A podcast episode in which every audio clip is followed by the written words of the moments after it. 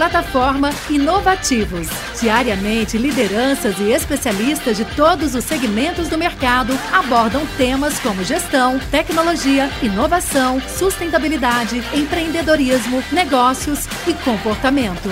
Nossa proposta é compartilhar conhecimento com autoridade para você saber as novidades do mercado onde estiver seja por meio do nosso portal, revista digital, newsletter, vídeos, TV, podcast ou pelas nossas redes sociais. Acesse inovativos.com.br, cadastre-se e faça parte da sua melhor fonte de conhecimento e conexão com a nova economia. Olá, bom dia, boa tarde, boa noite para quem está nos vendo agora. Seja muito bem-vindo ao CMS Business Revolution Week 2020. Para quem não me conhece ainda, eu sou Elane Cortez, eu sou diretora de desenvolvimento corporativo da CMS Group aqui no Brasil e eu estou aqui para representar e apresentar para vocês mais um conteúdo de peso nessa nossa semana, a vanguarda do ciclo de crédito da inovação financeira, como sempre. Essa é a primeira vez que a gente faz um evento digital, 16 anos fazendo eventos, e essa é a primeira vez que a gente se encontra digitalmente, mas nem por isso a gente vai deixar de trazer uma festa muito bacana para você. Mas hoje eu estou aqui para apresentar um conteúdo à la carte, à la carte exclusivo do Business Revolution 2020, onde a gente vai falar sobre um tema que não é novo, mas que todo mundo tem uma preocupação constante hoje em dia. Vai falar sobre CX, Customer Experience na prática, onde a tecnologia e a jornada do cliente encontra o Customer Experience Delivery. E para isso, eu vou chamar um time de peso que eu vou pedir agora para que abram suas câmeras para que a gente possa vê-los, porque eu vou cumprimentá-los e chamá-los para que a gente possa aí receber os nossos speakers de hoje por gentileza. Aí estamos com o time completo. Eu vou começar pelas damas, porque, como sempre, nós somos muito é, a favor das que as damas falem primeiro. Olá, Maíla Takahashi, que é Customer Experience Manager do CNH Industrial. Oi, Maíla, seja muito bem-vinda. Olá, Elane. Olá, time. Boa tarde. Muito obrigada pelo convite. Estou muito feliz. Tenho certeza aqui que vamos passar um tempo muito bacana. Vamos debater de experiência do cliente, vamos falar de futuro e vai ser bem legal. Bacana, eu vou falar também com Paulo Aguiar, que é Head de Marketing do Banco Next. Oi, Paulo, seja bem-vindo. Fala, pessoal, muito obrigado pelo convite. É um prazer estar dividindo o painel aí com tanta gente bacana e estou ansioso para as, para as discussões e debates que, que vai rolar. Temos um convidado que é internacional, mas acho que já está brasileirado, Nuno Davi, que é CMO do Mag, da Mag Seguros. Oi, da, oi, Nuno, como vai? Olá, Elaine. Olá, Marcos. Muito obrigado pelo convite. Um prazer estar aqui com vocês e vir falar setor tão pouco popular no, no, neste tipo de lives, que é o setor de seguros. Vai ser um prazer poder contribuir. Eu vou falar também com o nosso sócio já, né? Já estão tantos anos aqui juntos, Marcos Carvalho, da ABO2O. Oi, Marcos, tudo bem? Seja muito bem-vindo mais uma vez. Pessoal, muito boa tarde ou bom dia, não sei, mas o que importa é que seja bom. É uma honra estar compartilhando a mesa com grandes lideranças que estão protagonizando as transformações nas respectivas empresas que representam. E quero ser um facilitador, extrair o melhor de vocês e a gente poder ter um momento de aprendizado e compartilhamento para essa retomada econômica que todos nós almejamos aí, né? Então vamos nessa. Bacana. Gente, eu fico agora, eu deixo vocês nas competentes mãos do Marcos, que eu tenho certeza que vai cuidar muito bem aí de todos. Tem um excelente painel e a gente se vê na volta. Obrigado, Elane. Pessoal, vamos lá. Primeiramente, eu queria me apresentar rapidamente. A BO2O é um nome um pouco ingrato. É, muitas das pessoas veem como uma sopa de letrinhas, então gosto de explicar um pouco. A Associação Brasileira Online to Offline, que reúne as principais plataformas digitais, marketplaces que conectam o usuário, o consumidor a um produto ou serviço, também fintechs e meios de pagamento e fundos de investimento. Então, nós temos um hub com três perfis sinérgicos que se complementam e têm um olhar de, em comum em prol do desenvolvimento da economia digital. Inclusive, a Mag Seguros é uma das nossas associadas. O legal é que a gente tem, além das nativas digitais, empresas como Mercado Livre, OLX, Gimpass, Quinto Andar, Log, também grandes que estão se digitalizando. Própria, o Grupo Mongeral, o AB2W, uh, o Grupo Martins Tribanco, o Banco Carrefour, são mais de 120 empresas que lutam em prol uh, dessa inovação, né? Então, vai ser uma honra estar aqui com vocês para a gente ter esse papo riquíssimo, é, intercalando né, a jornada do consumidor, mas os desafios entre o atendimento do calor humano com o uso das novas tecnologias. Esse é o tema central que vai nortear esse nosso bate-papo. É, antes de passar para vocês também terem uma apresentação um pouquinho mais profunda e já abordarmos o primeiro tópico, eu queria só voltar um pouco no tempo. A gente vive uma revolução que vem, se, vem acontecendo desde 1969, quando tivemos o surgimento da internet no contexto bélico, né? Demorou ali cerca de 25 anos, em 1995, para ela se tornar acessível ao consumidor, ao usuário, ao cidadão e empoderá-lo ao protagonismo das relações. Antes nós tínhamos um fluxo comunicacional que se dava verticalizado, ou seja, de cima para baixo. As grandes empresas, os grandes grupos de mídia traziam suas informações, sua comunicação e o consumidor, o usuário, o cidadão recebia isso passivamente. Com a chegada da internet, com a chegada das redes sociais, o cidadão, o consumidor foi empoderado, as organizações passaram que a ter que lidar com um novo contexto, ressignificar sua operação e compreender essa realidade com feedback instantâneo. Então, antes um produto que era produzido elaborado no que a organização julgava ser adequado para o seu público, passou a ter que ser reajustado e adaptado com feedback instantâneo. Não à toa a gente vê as empresas, as startups com, com as POCs no mercado, atualizando e fazendo ajustes, pivotando de acordo com o que o seu público já te traz de feedback instantâneo. Então, isso é uma revolução mercadológica sem precedentes, uma quebra de paradigma. Né? Em, em 97, a gente tem, trazendo um pouquinho o contexto da tecnologia, a, o computador Deep Blue da IBM venceu o primeiro campeão enxadrista, ou seja, é um marco também porque a máquina supera o homem pela primeira vez. É, nos inícios dos anos 2000, a bolha.com, o comércio eletrônico é, vindo com muita força, uma mudança cultural de hábitos também para compras online. É, em 2007, nós temos a chegada dos smartphones, ou seja, o conceito O2O, né, a integração entre o mundo físico e o mundo digital, passando a incorporar nas relações mercadológicas. Uh, em 2010, nós temos a Primavera Árabe, um contexto em que governos, de certa forma, ditatoriais do Oriente foram derrubados por seus cidadãos, trazendo um movimento todo iniciado pelas redes sociais. Eu acho que é um marco bem relevante para a gente refletir também. E 2014, a chegada do Uber aqui no Brasil e o modelo de plataforma revolucionando as formas entre organizações e seus públicos se conectarem através de uma plataforma tecnológica escalável. Né? Esse é um pouco o contexto. Em 2030 está previsto a, a tecnologia superar a mente humana, a inteligência artificial. Então dá para ver, a gente vê um pouquinho toda essa linha do tempo que vai também suportar um pouco todo esse contexto que a gente vai conversar a partir de agora. Então, trazendo o primeiro tópico do nosso painel e também passando para vocês poderem se apresentar, é, é, é justamente essa questão da digitalização imposta. A crise pandêmica sem precedentes, ela aconteceu de uma forma muito rápida, não era algo pra, previsto pelas organizações. As empresas vinham digitalizando-se no ritmo da conveniência, o que era apropriado para si, e com a pandemia isso teve que acontecer de uma hora para outra. Falam em cinco, dez anos que aconteceram ali em cinco semanas, né, de digitalização das empresas. Então, nesse contexto, eu queria entender é, como que vocês foram impactados, como a área de vocês buscou contribuir para essa digitalização e como isso também atingiu, obviamente, o cliente final os, e os parceiros de negócios de vocês. Então, temos três perfis muito diversos, indústria de equipamentos, grande é, grupo segurador financeiro e também um banco digital que advém de uma grande corporação financeira. Então, essa ótica que vai nos conduzir. Queria começar com a Maíla, então, por favor.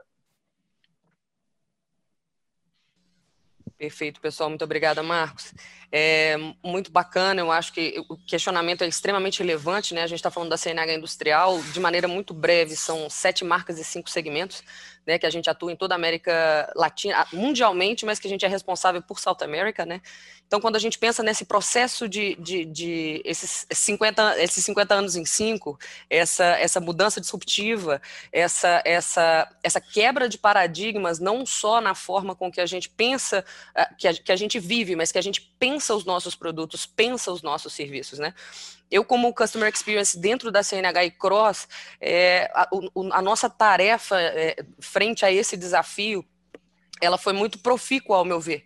Né? A gente está em pleno novembro e, e, e, nós temos recordes de números de microprojetos e desenvolvimentos que a gente faz com os nossos embaixadores. Né? E, e cada um desses passos, ou seja, é, não deixar, não empoderar, uh, empoderar também as pontas, né? Quem são esses, esses atores que estão na pontas e que a gente precisa mudar todo esse mindset, lembrando, né? O tamanho da nossa organização. A gente tem nove fábricas, a gente tem essas sete marcas, Case New Holland, Veco, FPT e o banco, né? Financial Services, é, agricultura, construção, enfim é, o nosso grande challenge quanto CX e estratégia é de fato entrar no mindset das pessoas e fazer com que elas se empoderem a ponto de trazer essa, essa, essa disruptura através de propostas de, de ativações, de projetos internos, né? não só guiados pela, pela mudança global que a companhia passa, porque aí a gente está indo muito além, né? A gente fala dos dealers, o dealer 4.0, etc. Mas eu acho que a gente teve que se, se, se reinventar da noite para o dia e foi um, um, tá sendo um desafio muito bacana. Mas é muito extenso, né? A gente fala de toda essa cadeia interna, quando a gente fala de manufatura, até a gente chegar na ponta final, nas fazendas, nas rodovias, enfim, a gente tem que ter todo esse cuidado com a segurança de todos, mas acima de tudo, é, com o acompanhamento da disruptura, porque o cliente ele, ele não ele não ele não ele não analisa a experiência pelo tamanho da indústria. Ele espera que aquilo que um banco digital faz, que a indústria vá na mesma linha, porque é experiência. Então, a nossa grande disruptura é, é, é, é não termos nascido assim, mas estarmos passando por essa transformação. Está sendo extremamente é, é, desafiador, mas eu acredito que a gente está num, num caminho interessante. E é importante a gente destacar que o setor de agro permaneceu aquecidíssimo, mesmo com a pandemia, afinal as pessoas precisam se alimentar. Enfrentou adversidades maiores, né, com as restrições de logística, mas eu tenho a impressão que vocês devem ter enfrentado desafios enormes, uma vez que essa demanda não parou e tinha essas restrições vindo de forma forçada, né? Nossa, é, é, e, e, você colocou muito bem. O agro não parou, mas a construção aumentou, o transporte aumentou muito. A gente está uhum. vendo, quer dizer, é, e é um sinal maravilhoso quando a gente pensa em economia, né? Porque a indústria de bens capitais ela sente a crise antes e sente a, a, a benevolência também. Claro que existe todo um cenário que é, é vai para além das nossas, das nossas Uh, dos nossos limites geográficos, né, e que influenciam muito preço do aço, o câmbio, etc. Como você falou, tá tudo conectado, né? É uma colheitadeira uhum. que colhe no Mato Grosso do Sul, mas ela tem uma peça da Índia, né? E se esse navio, isso aconteceu, um, um, o navio atracou no Porto de Santos, descobriram que alguém estava com Covid perdemos 20 dias mais por causa dessas peças e tem cliente esperando isso. Então, assim, são coisas que são corriqueiras, mas que a gente precisa estar em todas as frentes. Né? Não adianta ter um ponto só, por isso a gente tem uma estrutura bem macro que a gente atinge os 8.500 funcionários na, na, América do Sul. Com certeza. O último ponto, antes de eu passar para os nossos amigos, Maila, é, tenho a impressão que o público consumidor de equipamentos agro, a gente tem esse perfil um pouco traçado, né? O agro tem um delay em termos de inovação tecnológica com relação ao setor financeiro dos nossos outros dois colegas por aqui. Então, como que foi fazer chegar esse contato, essa conexão digital num momento que isso estava vindo com certa lentidão ainda para o segmento, para o seu consumidor final? Exato. Eu acho que é explicitar um dos nossos principais, o nosso segundo princípio é conhecimento. Né? É, o que, que acontece? Quando a gente está numa corporação muito transversal e muito grande, é, o cliente é de quem está na ponta. Então, o que, que a gente precisa fazer? Conscientizar todo mundo do time de, da equipe de crédito, da equipe de call center, da equipe comercial que está na ponta, é, do dia a dia do agro, da construção, que tem uma curva de aprendizado, como você colocou maravilhosamente, diferenciada, né? É, a ruptura está em conscientização, ao meu ver. Né? Você é responsável pela experiência, não é a área de experiência do cliente ou a área de estratégia, né? É algo que parte do individual com a certeza de que se você tem um programa denso, institucionalizado, tem várias pessoas que estão agindo assim. Uhum. Não é a corrente do bem, não é romance, mas está funcionando muito bem. Nós temos índices assim absurdos da implantação de metodologias agile, de design sprint, de mapeamento de jornada, que a gente consegue é, ter uma, uma economia de timing, por exemplo, de, de boletos de dois meses para dez dias, pensando, colocando equipes diferentes juntas, trazendo esse tipo de formato para algo que é muito diferente da realidade da, da, da nossa indústria, né? Que legal, bacana. Obrigado por compartilhar essas experiências e aprendizados. Nuno, Mag Finanças, 100, mais de 185 anos de existência, né? Acho que o Banco do Brasil é a única instituição brasileira mais antiga que vocês. E dessa mesma forma, vocês, com uma área de inovação, trazendo novas ofertas e serviços para o mercado, recém lançaram a Mag Finanças, né? Uma fintech. Conta um pouco para a gente, então, como que vocês viveram esse momento de digitalização imposta, se adaptaram e permanecem inovando aí, por favor. Ô Marcos, eu não ia, não ia nem começar por aí, mas tu deixaste deixa e eu vou, tá? São 75 anos de existência ininterrupta. Somos a terceira empresa mais antiga em funcionamento contínuo no Brasil e não, o Banco do Brasil não é mais antigo do que nós. A primeira fundação do Banco do Brasil é de 1808, portanto, antes de 1835, quando foi fundada a Mongeral. Mas o Banco do Brasil, na sua história, quebrou três vezes e por uma vez ficou mais de 20 anos uh, sem uh, funcionar. Então, o CNPJ atual é bem posterior ao nosso, tá? Só para deixar bem claro. Uh, dito isso, nós somos uma velha senhora espevitada, como a gente brinca aqui dentro de casa, não é? A Companhia de Seguros ela é efetivamente uma companhia muito antiga, é a mais antiga iniciativa securitária do Brasil e uma das mais antigas do mundo. mas sempre nos caracterizamos muito por buscar inovação. Então, quando chegou a pandemia, o que aconteceu na realidade é que nós acabamos eh, colhendo eh, fruto de investimentos eh, em anos continuados eh, em, inovação. Eh, desde há oito anos atrás, a, a, a então eh, Mongeraleiro lançou a primeira loja online de seguros de vida, eh, não havia nenhuma loja online, loja online completa, tá? Tu conseguias entrar, eh, entender o que é que querias comprar, escolher o teu produto, configurar o teu produto, eh, fazer o teu pagamento e saías lá com a vigência da apólice iniciada. Isso foi há oito anos. Então, em alguns, em alguns casos, nós pagámos um bocadinho o preço de ser precursores num, num mercado que é um mercado muito tradicional. Então, quando chegou a pandemia, nós encontramos com uma série de instrumentos preparados alguns para os nossos clientes, uma grande parte deles para os nossos parceiros de distribuição, sejam eles corretores, sejam eles agentes, sejam eles companhias com quem nós fazemos distribuição dos nossos produtos, e que eram utilizados em parte apenas. Para vocês terem uma ideia, apenas 11% dos nossos corretores utilizavam a nossa plataforma de venda digital. Hoje, 98% utilizam a nossa plataforma de venda digital. Então, isso impactou de uma forma uh, absurda a nossa agilidade, porque a implantação de uma apólice hoje pode ser feita em segundos. Uh, uh, o início da cobertura do segurado pode ser imediato. todo o ciclo de pagamentos que existe por trás foi automatizado. Então, tu tiveste redução de custos, aumento de eficiência, aumento de produtividade e a pandemia acelerou isso. e, e pegou-nos, graças ao trabalho anterior de anos, preparados para colher, eh, para enfrentar esses desafios de uma forma positiva. Eu sempre digo que eh, acho que as empresas dividem-se em dois grupos relativamente à pandemia. Quem olhou e viu o desafio num viés negativo, que é que enorme problema que eu vou ter aqui, e quem olhou e viu o desafio num viés positivo, que é o que é que eu vou aprender e como é que eu vou tirar o melhor partido disto.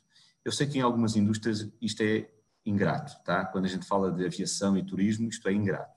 Então é uhum. é não, não, não abusar desta perspectiva. Sim. A gente vai para o grosso das empresas, eu acho que realmente mudar de perspectiva na maneira como tu olhas para isto é muito importante. Com uma característica extra, Marcos. Do, dos, dos parceiros aqui de painel, eu sou o único que vende um produto que as pessoas não querem comprar. Porque as pessoas não querem comprar seguro de vida. Uh, o cliente da Maíla, ele precisa de comprar a máquina, o cliente do Paulo gosta de ter conta bancária e precisa ter uma conta bancária e apenas uh, e a penetração de seguro de vida sobre o PIB brasileiro é de 1,8%, dados da Swiss Re, uma grande resseguradora mundial. É menos de metade do que é no Chile. É menos de um quarto do que é nos Estados Unidos. Uh, então, este mercado é um mercado com um enorme potencial de crescer, a pandemia veio explicar aos brasileiros uma coisa que contraria a maravilhosa cultura brasileira, que é, sim, eu também morro, porque o brasileiro acha que não morre. Esse otimismo prevalecente da cultura é um traço uh, sensacional da cultura brasileira, mas a pandemia trouxe esse ensinamento com o vizinho do lado, com o amigo, com o vizinho, com a pessoa conhecida, com o colega de trabalho, infelizmente.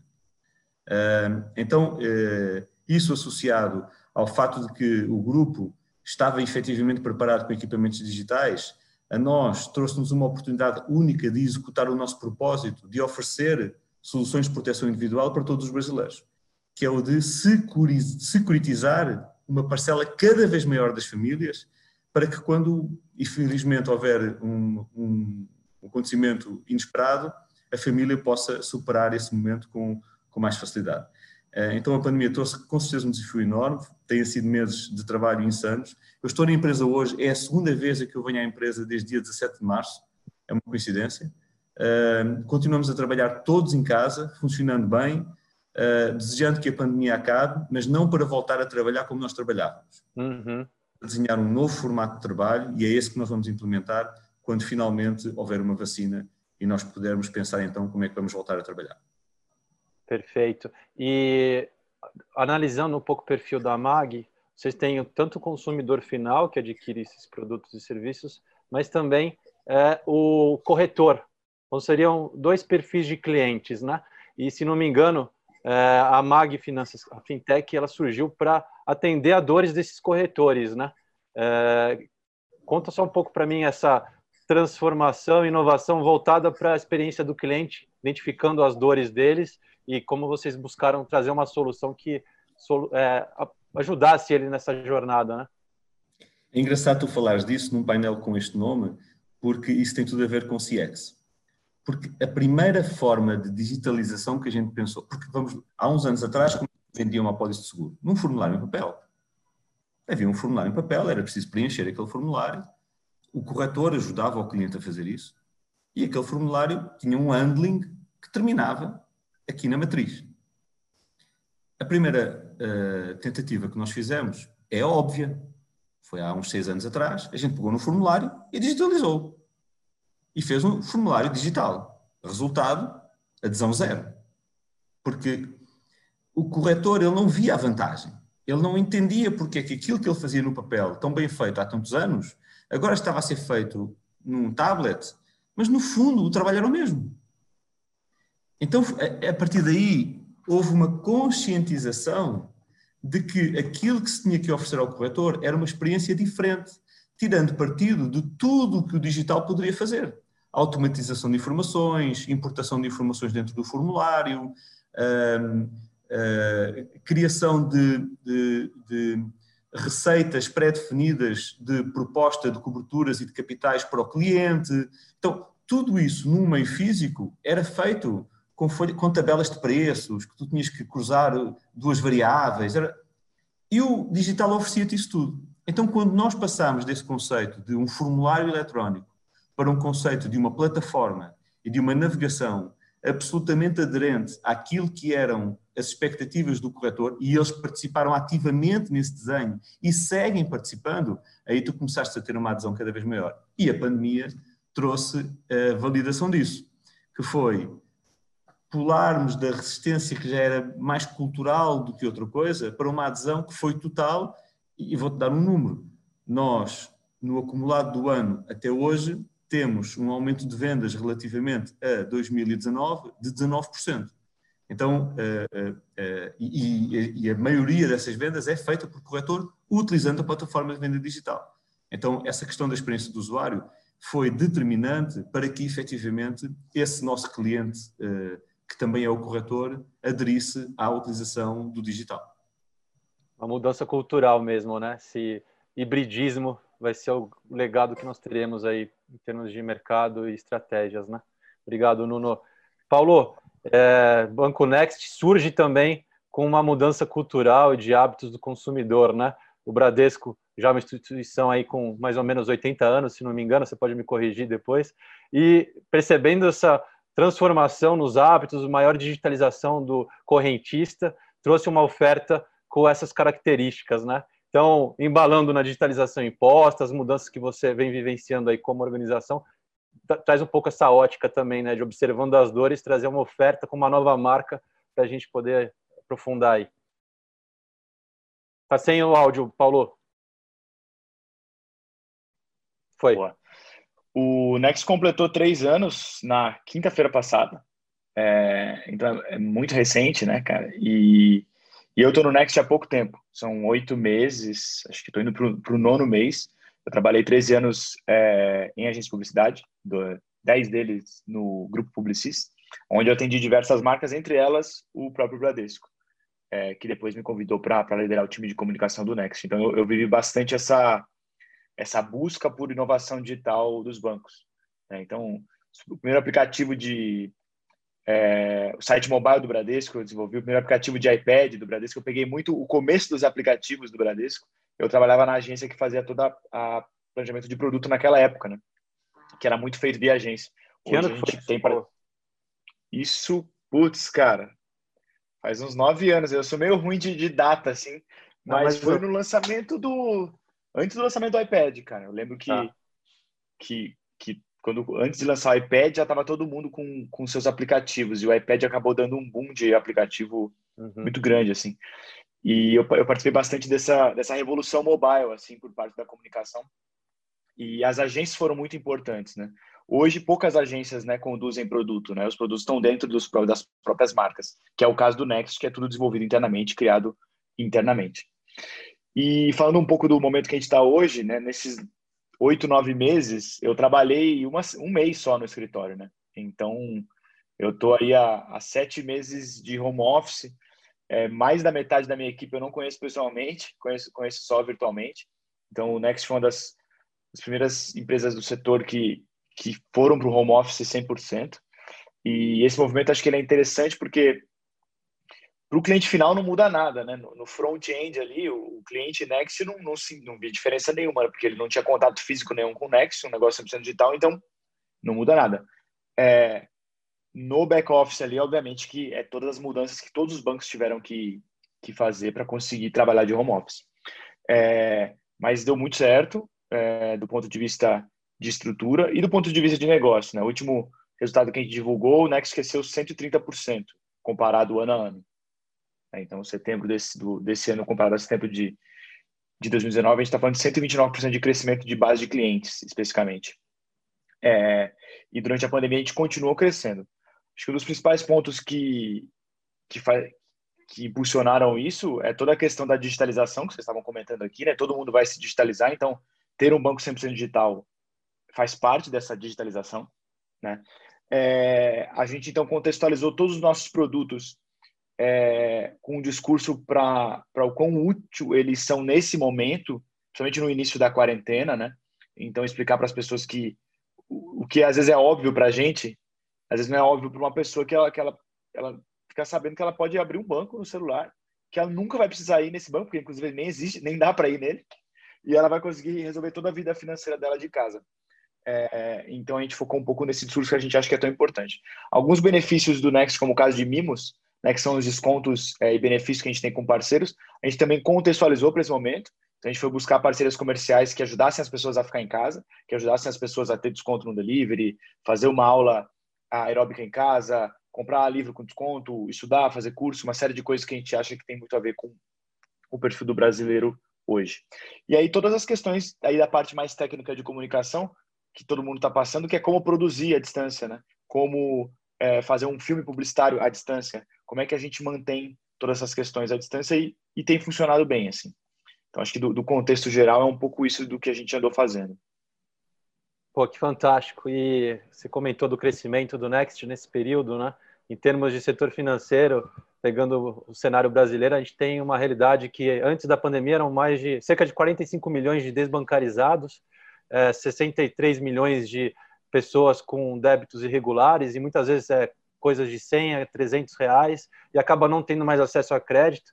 Então, é um segmento que realmente precisa de uma inclusão, de uma conscientização, uma educação, tanto no âmbito financeiro como digital também.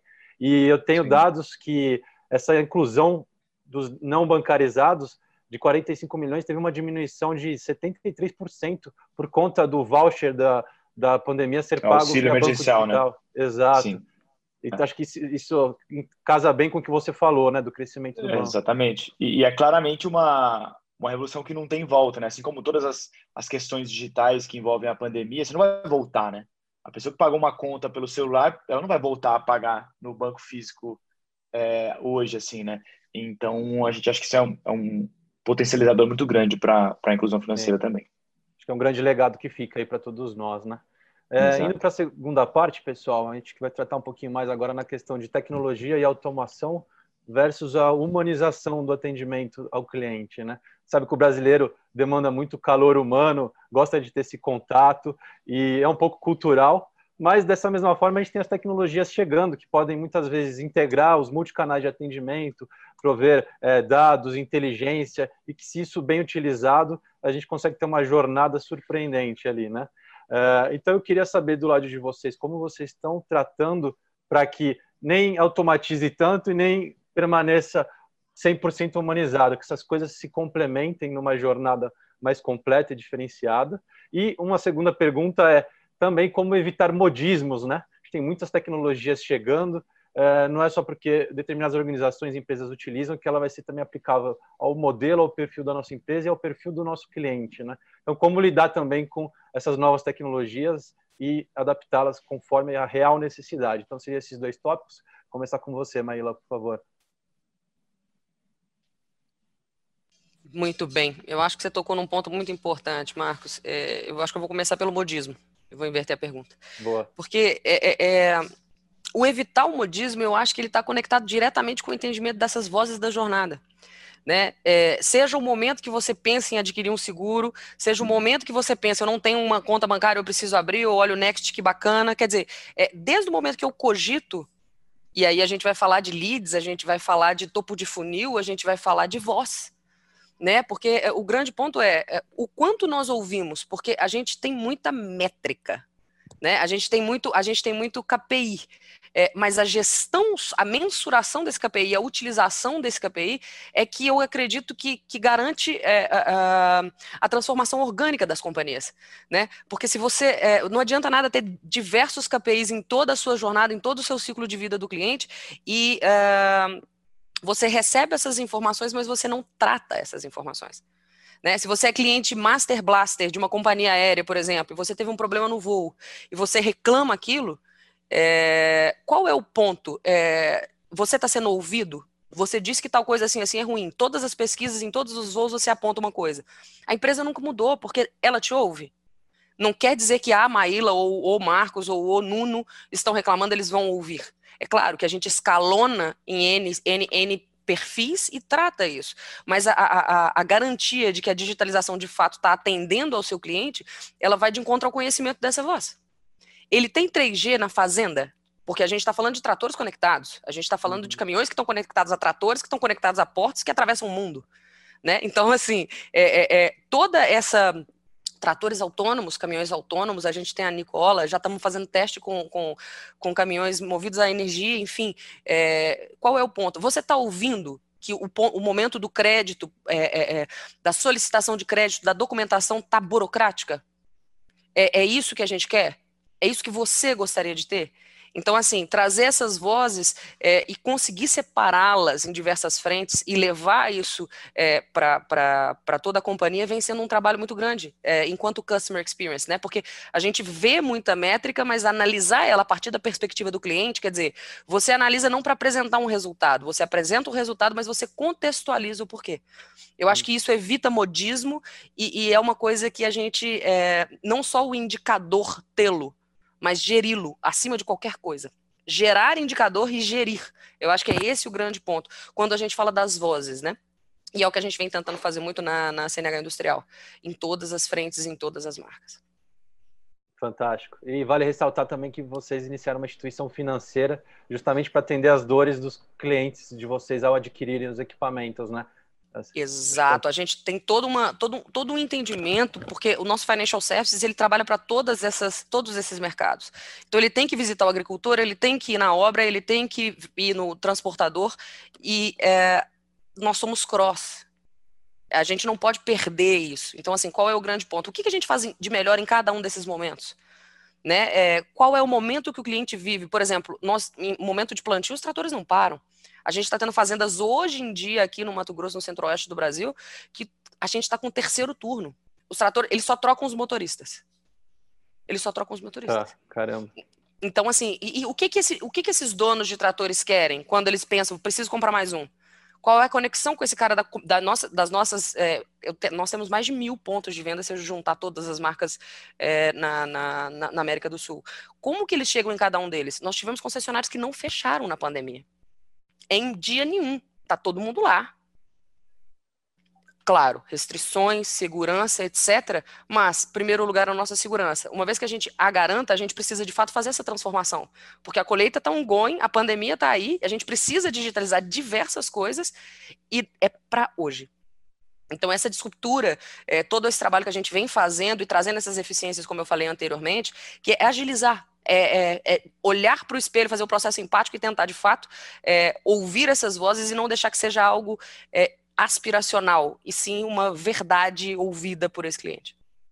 Fantástico, obrigado, Maila.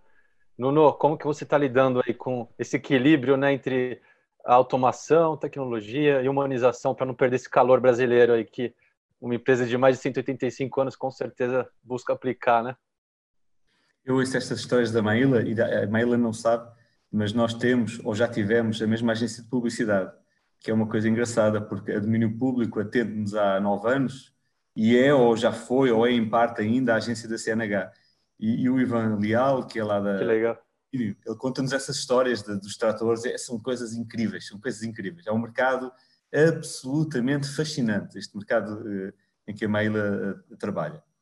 Uh, bom, nós tivemos que nos estruturar, porque como tu podes imaginar, a indústria de seguros ela não é particularmente caracterizada por ser uma indústria inovadora. Isso não é só no Brasil, tá? A gente tem, tem a mania de se castigar aqui no Brasil, mas não é bem assim. Isso é assim transversalmente no mundo inteiro. Claro que tu tens exemplos de disrupção. Uh, em todos os mercados tu vais encontrar alguém que fez diferente, como a Lemonade nos Estados Unidos, uh, ou, ou, na África do Sul tem coisas muito interessantes, na Alemanha tem coisas muito interessantes, enfim. Mas, mas isso também é mais fácil para o newcomer, não é? Quando tu és um operador estabelecido e consolidado, isso é um bocadinho mais difícil. Então, nós, para começarmos a demonstrar que era preciso fazer algumas coisas diferentes, tivemos que criar métricas. Para poder chegar ao acionista e dizer assim: olha, isto não está funcionando. Então, a primeira coisa que nós fizemos foi instalar um NPS. Isto já, nós estamos, neste momento, a fazer trabalho de campo do nosso nono ano de NPS. No primeiro ano, ele foi só um NPS relacional, aquele que tu fazes uma vez por ano. Ele foi evoluindo e nós hoje fazemos NPS dos clientes, fazemos NPS dos beneficiários, fazemos NPS dos corretores, fazemos NPS dos parceiros de negócio. Hum, se a gente pudesse fazer NPS do além, do cliente que faleceu, tá? Porque a gente faz NPS para tudo e mais alguma coisa. A gente faz NPS de touchpoint, então cada vez que o cliente liga, a gente manda um NPS para o cara. Uh, e a taxa de resposta faz parte do cálculo de sucesso, ou seja, uh, respondeu muito é porque está satisfeito, respondeu pouco está menos satisfeito. Atingimos no ano passado um NPS de 54 pontos positivos, que é um NPS muito bom na indústria financeira. Uh, e a partir daí começámos a segmentar um pouquinho quais é que eram as dores, não é? Onde é que a coisa estava bem, onde é que a coisa estava mal, onde é que estando mal podia ficar melhor, onde é que estando mal era mais difícil ficar melhor, e fomos trabalhando nessa jornada. Começámos por dividir, arrumámos, nós, tínhamos, nós quando fomos arrumar a casa, tínhamos mais de 350 pontos de contacto possíveis dos nossos clientes com, com a empresa. Quando arrumámos isso tudo, deram 112. Dividimos em 12 jornadas.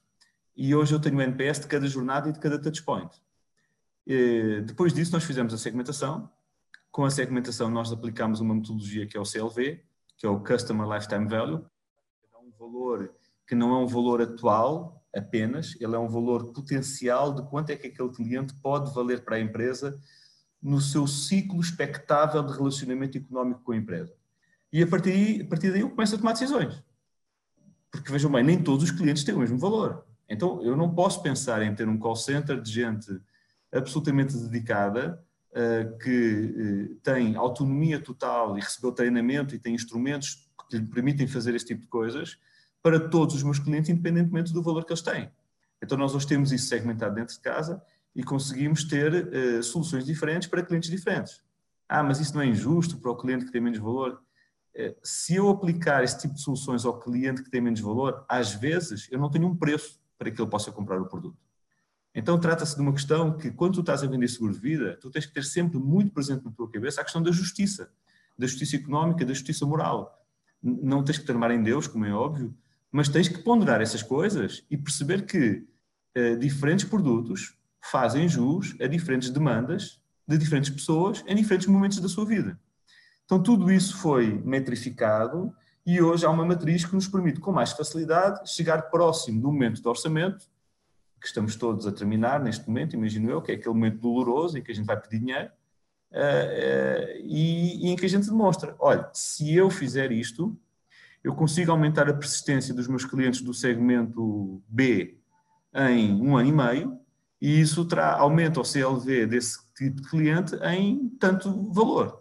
Então, as decisões tornaram-se mais fáceis. Enquanto tu não criares esse tipo de matriz de decisão, tu vais ter que trabalhar muito em cima dos insights. E também há um momento para isso, tá? Porque no momento de transição, tu tens que trabalhar sim. Tu, não é porque tu não tens informação que tu não podes tomar a decisão. Até porque tu, enquanto gestor, és um ignorante educado. Alguma coisa tu sabes mais do que a pessoa no meio da rua. Então tens que assumir a tua responsabilidade de, na inexistência da informação, com base na, na informação ideal, com base na informação disponível e possível, tomar a melhor decisão possível. E, obviamente, paralelamente a isso, ir tentando dotar a tua organização da melhor informação possível, para que cada vez mais tu consigas tomar as melhores decisões.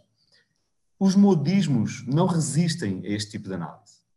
Quando tu tens a voz do cliente, seja ele qual for, beneficiário, uh, segurado, uh, corretor, de um lado, e tu tens um modelo de avaliação do valor do outro, e cruzas um com o outro, o modismo não sobrevive.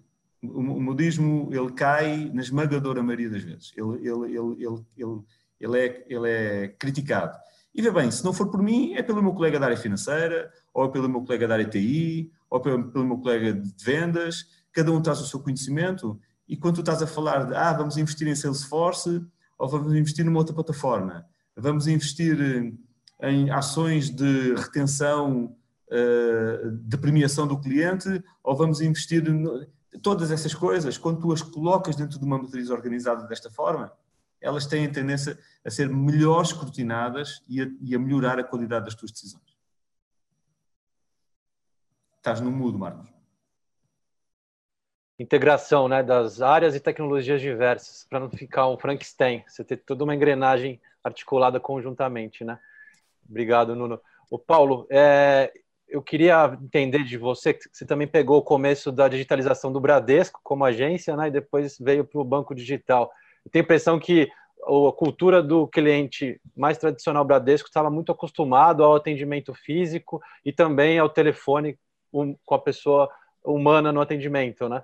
E já o Next acho que tem toda uma automação, chatbots, algo mais inerente ao seu core de entrega de serviços financeiros.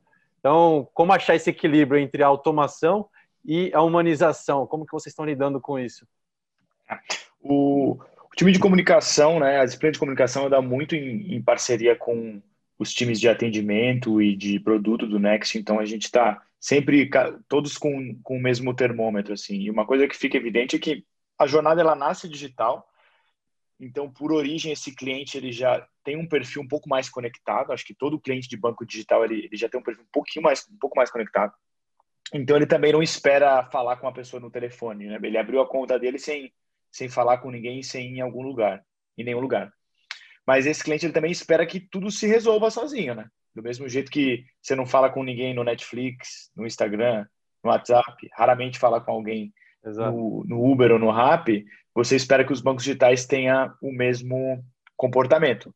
E a gente sabe que nem sempre é possível, né? Até por falar especificamente do segmento, né? Um cartão bloqueado por segurança, né? É, é uma coisa que um outro serviço digital não tem essa peculiaridade. Então, o que a gente está sempre buscando é um ter o autosserviço, que é não necessitar do atendimento, né? É, e do outro lado, da forma de atendimento, você está fazendo da maneira mais rápida possível. Para isso, a gente tem a BIA, que é a inteligência artificial do Bradesco, que tá, hoje está dentro do Next também. Então, o primeiro layer de atendimento sempre é a BIA, para a pessoa já conseguir, no autosserviço, sem delay nenhum, conseguir solucionar um possível problema. E, obviamente, a gente tem o atendimento humano, que é super importante em diversas instâncias. Um outro perfil do cliente digital, ele, ele tem é, mais fluência, obviamente, com redes sociais. E ele sabe o quanto um comentário no perfil da marca faz com que as coisas sejam um pouco diferentes, né? Então, a gente também tem um, um time de, de, social muito dedicado às interações, porque acho que um cliente com problema é um cliente com problema, né? Independente se ele está no social, se ele está no chat, ele, ele é atendido pela, pela mesma equipe, pela mesma esteira. Mas no social isso fica evidente, né? Então o que a pessoa está falando aí, está todo mundo vendo. Então a solução que você vai dar ou não para aquele problema está estampada para todo mundo enxergar ali. Então a gente tem um olhar muito minucioso para redes sociais também e entende que muitas dessas interações, tanto comentário negativo quanto os positivos também, eles elevam a percepção da marca, né? Então, tá constantemente ali é, nesse serviço dentro das redes é algo que a gente está sempre de olho. É o desafio do feedback instantâneo, né? Tem todas as suas oportunidades e benefícios, mas também seus desafios e demandas bem críticas ali que você precisa ter um plano de contingência para resolver, né? É, e, e, eu acho ótimo, assim, cara, porque dá um, um termômetro muito grande para a gente instantaneamente, né? Uhum. Você sobe uma oferta, cara, em meia hora você sabe mais ou menos para onde vai. Exato. É, o ponto de vista de feedback nas redes e tudo mais. E às vezes dá tempo de, de incrementar, às vezes dá um insight para, pô, vamos fazer mais um mais uma ativação dessa na próxima semana, porque foi tão bem. Ou, puta, o cliente, os clientes estão com esse problema aqui. Pô, daí soma isso com, com atendimento, já fica evidente que precisa corrigir algo na jornada, ou precisa fazer um, um vídeo explicando de uma outra maneira. Então, uhum. eu acho que é, é, é sempre muito bom, cara. Fantástico, obrigado. Pessoal, até pelo tempo, eu vou pular alguns dos tópicos que a gente tinha pré-alinhado. A gente acabou falando um pouco de data-driven, né? Data is the new oil, né? Então, a gente sabe que é uma realidade que está permeando todos os negócios aqui. Não tem como mais falar de cliente, consumidor, satisfação, experiência, sem olhar para os dados que ele gera, estruturar isso extrair inteligência em prol dos produtos e serviços. Agora, eu queria pular um pouquinho para experiência, engajamento e fidelização. É, a gente tá, quando a gente fala de vendas online, consequentemente, a gente acaba indo para uma economia um pouco mais de escala, né? Antes, no físico, que você tinha que visitar cada um dos seus clientes, ou o cliente tinha que vir até a loja física, era algo muito mais limitado. Agora, no online, a gente tem o borderless, né? sem fronteiras. Então, desde que você faça uma abordagem adequada ao perfil do seu stakeholder, a coisa flui. E, dessa mesma forma, os concorrentes também estão vindo com essa abordagem mais fácil. Então, como trabalhar a questão de aquisição, retenção, fidelização e monetização e recorrência, né? Essas fases todas do, da conquista do cliente, como que vocês têm trabalhado? Essa vai ser a nossa última pergunta. E aproveitando para a gente ser mais objetivo na resposta, também um recado final aí de cada um de vocês, tá bom? Começando na ordem com a Maila. Muito legal, Marcos. É, eu acho que é, é, é toda essa mudança que a gente vem, vem é, é, vivendo, é, pensando no todo, né? A gente está falando de experiência, engajamento e ainda a fidelização. Quer dizer, o, o, Nuno trouxe um negócio muito bacana, né? É um NPS em cada jornada. É isso aí. É, cada momento tem a sua particularidade, assim como o Paulo colocou, cada cliente tem a sua peculiaridade. Então, são momentos diferentes para clientes diferentes, e essas métricas precisam, de fato, uh, chegar a quem precisa ouvir a quem precisa tomar as decisões, a quem precisa entender de fato o cenário, né, sob uma nova perspectiva, é, sem sombra de dúvida. E o que a gente vem fazendo, a, a, a é, de fato trabalhando os nossos multiplicadores, utilizando o NPS como bíblia, e aí a gente, é, por ter sete marcas, a gente tem sempre um DNA muito, marcas irmãs, por exemplo, agricultura eu tenho Case e New Holland, elas são marcas irmãs que estão permeando a iniciativa de Customer Experience, que tem uma rede de mais, quase 500 concessionários, se a gente somar um com o outro, e, e, e a gente precisa garantir a diferenciação. Né, é, dentro de cada um desses momentos que a gente fala da jornada. Então, é, é o, o cliente muda a perspectiva. Nós precisamos, enquanto time, ter essa miscigenação. Então, é, é, essas trocas e o empoderamento de toda a pirâmide, né? Eu acho que tem alguns artigos muito bacanas que falam de top-down, bottom-up, mas o side-to-side a transformação desse mindset, quando a gente coloca todas essas métricas de fato provando a experiência e a gente entende que a engrenagem ela tem que estar totalmente conectada, quer dizer, eu vou desde o topo do funil ao final à fidelização. Então eu acho que aqui na CNH a gente é, é, tem trazido esse movimento há dois anos, dia 5 de novembro agora a gente fez dois anos de iniciativa, e eu acho que está fazendo muito sentido, isso foi para o concessionário e espalhou. Nós temos mais de 500 representantes hoje em toda a América do Sul, fazendo esse trabalho double function, né? A gente está mudando, é praticamente mudando a direção de um transatlântico, né? A gente tem 8.500 pessoas, nove fábricas. Precisa de tudo isso? É tudo isso que o cliente quer quando a gente fala dessa digitalização? Quando a gente fala dos tratores que não param, quando a gente fala dos caminhões que a gente está trocando motor em, na beirada da rodovia, para ter a certeza de que o cliente vai conseguir uh, findar a viagem dele. Mas são frentes diferentes, eu acho que o, o poder está em toda essa conexão. Como o, o time também falou da, de trazer essas métricas, eu acho que é, é, é fundamental para que a gente é, tenha a certeza, enquanto corporação, que uma vez que a gente ouve a voz do cliente, as nossas decisões e, e a nossa transformação digital ela vai ser pautada numa voz terceira a partir do entendimento de todo um grupo dessas 8.500 que falaram, olha, se eu apertar o parafuso direito aqui, se eu for lá no concessionário, fizer todo o serviço que eu preciso fazer e entregar nas fazendas e etc., essa conexão, a partir das pessoas, ela faz mais sentido, ela, ela, ela, ela, ela se torna mais natural.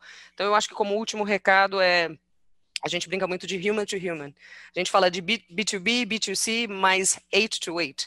Human to human nesse sentido, quer dizer, o que eles estão dizendo, como a gente está conseguindo operacionalizar e, e, fazer de fato essa transformação. Obrigado, Mayla. Nuno, sua visão também e o recado final aí para a nossa audiência.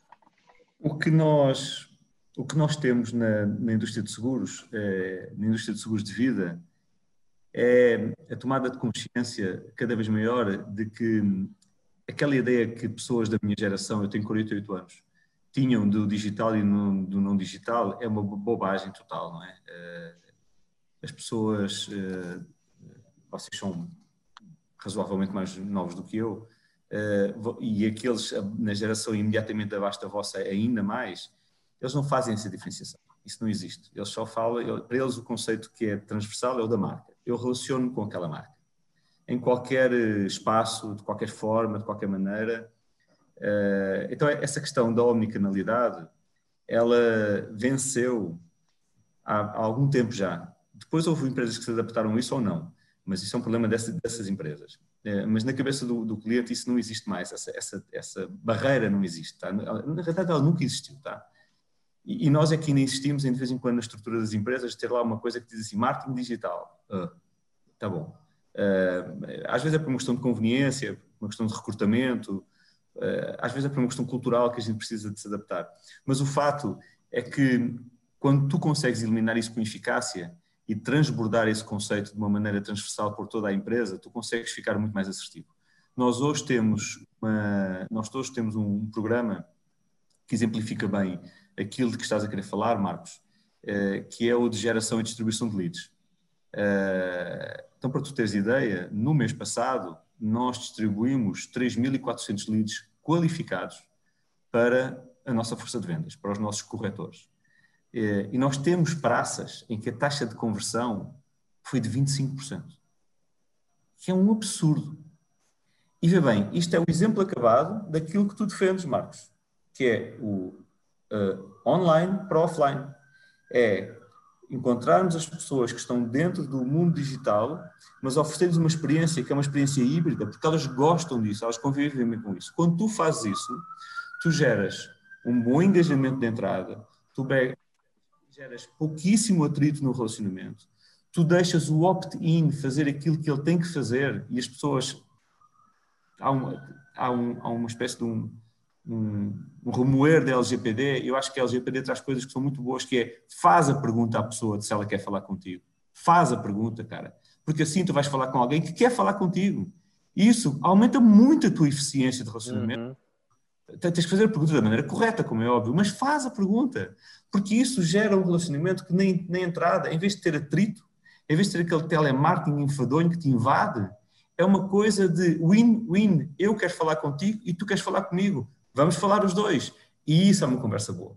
Então, quando tu começas um relacionamento que já começa dessa forma, tu vais para uma relação que é uma relação boa, sem atritos e que tem tudo para ser uma relação estável e uh, duradoura. É preciso vender a, pessoa, a coisa certa para a pessoa e isso no mercado financeiro, como o Paulo sabe também como eu, é crucial para que o cliente fique contigo e é preciso ter a coragem de, ao longo do relacionamento daquele cliente contigo, tu ires tendo a proatividade de, de te aproximares dele e dizeres olha, este produto que você escolheu lá atrás e que era muito bom naquele momento da sua vida, hoje você pode substituir por este outro produto que faz muito mais sentido para si. Essas decisões são difíceis, em alguns casos, em alguns momentos, mas são elas que te garantem a persistência do cliente e um marketing maravilhoso que é mais velho do que andar para frente, que é o boca a boca. Total. Traz a relação de confiança, né? Transparência. Aquilo vai ser feito com consentimento, que antes era feito sem a, essa noção do usuário, né? Tu tens que aprender a pessoa, tu tens que aprender a sensibilizar a pessoa para a importância e para a relevância daquilo que tu tens para lhe oferecer. Ah, Mas, de novo, isso é puro marketing. Isso sim é marketing.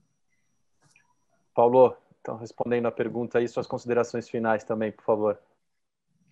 Acho que o principal ponto que a gente persegue, e não só no Next, acho que todo mundo trabalha com comunicação, é o como você consegue trazer o discurso de comunicação alinhado ao produto, né? Quanto mais você tem para falar do produto, mais eficiente fica o trabalho de comunicação, né?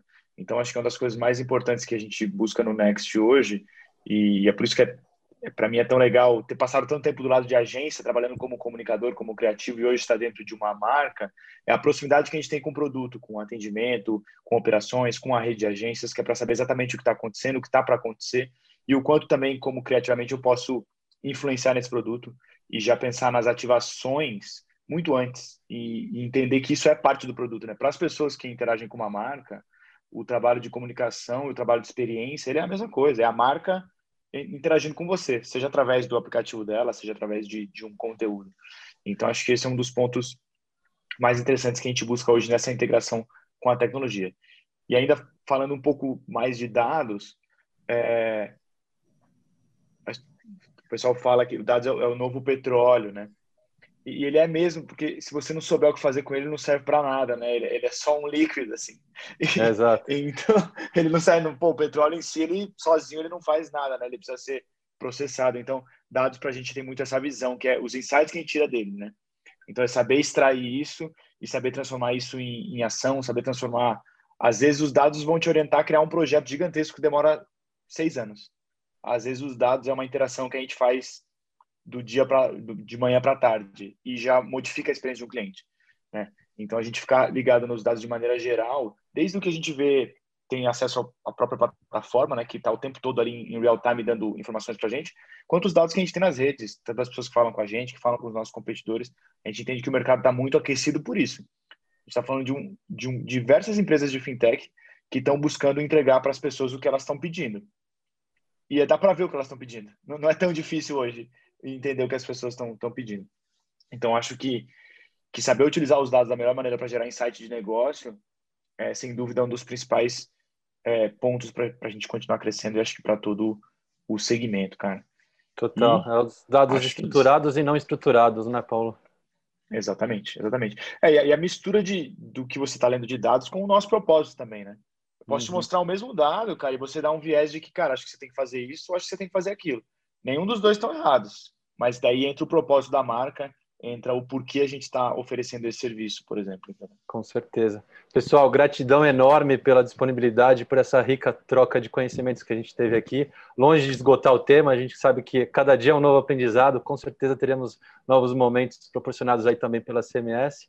É, o mundo é um, uma ocorrência híbrida. O consumidor não faz distinção entre o analógico, o físico, entre o online e o digital. As organizações têm que aprender a extrair o melhor de todas as estratégias e entregá-las. Isso fecha a nossa conversa hoje. Plataforma Inovativos. Diariamente, lideranças e especialistas de todos os segmentos do mercado abordam temas como gestão, tecnologia, inovação, sustentabilidade, empreendedorismo, negócios e comportamento. Nossa proposta é compartilhar conhecimento com autoridade para você saber as novidades do mercado onde estiver. Seja por meio do nosso portal, revista digital, newsletter, vídeos, TV, podcast ou pelas nossas redes sociais. Acesse inovativos.com.br, cadastre-se e faça parte da sua melhor fonte de conhecimento e conexão com a nova economia.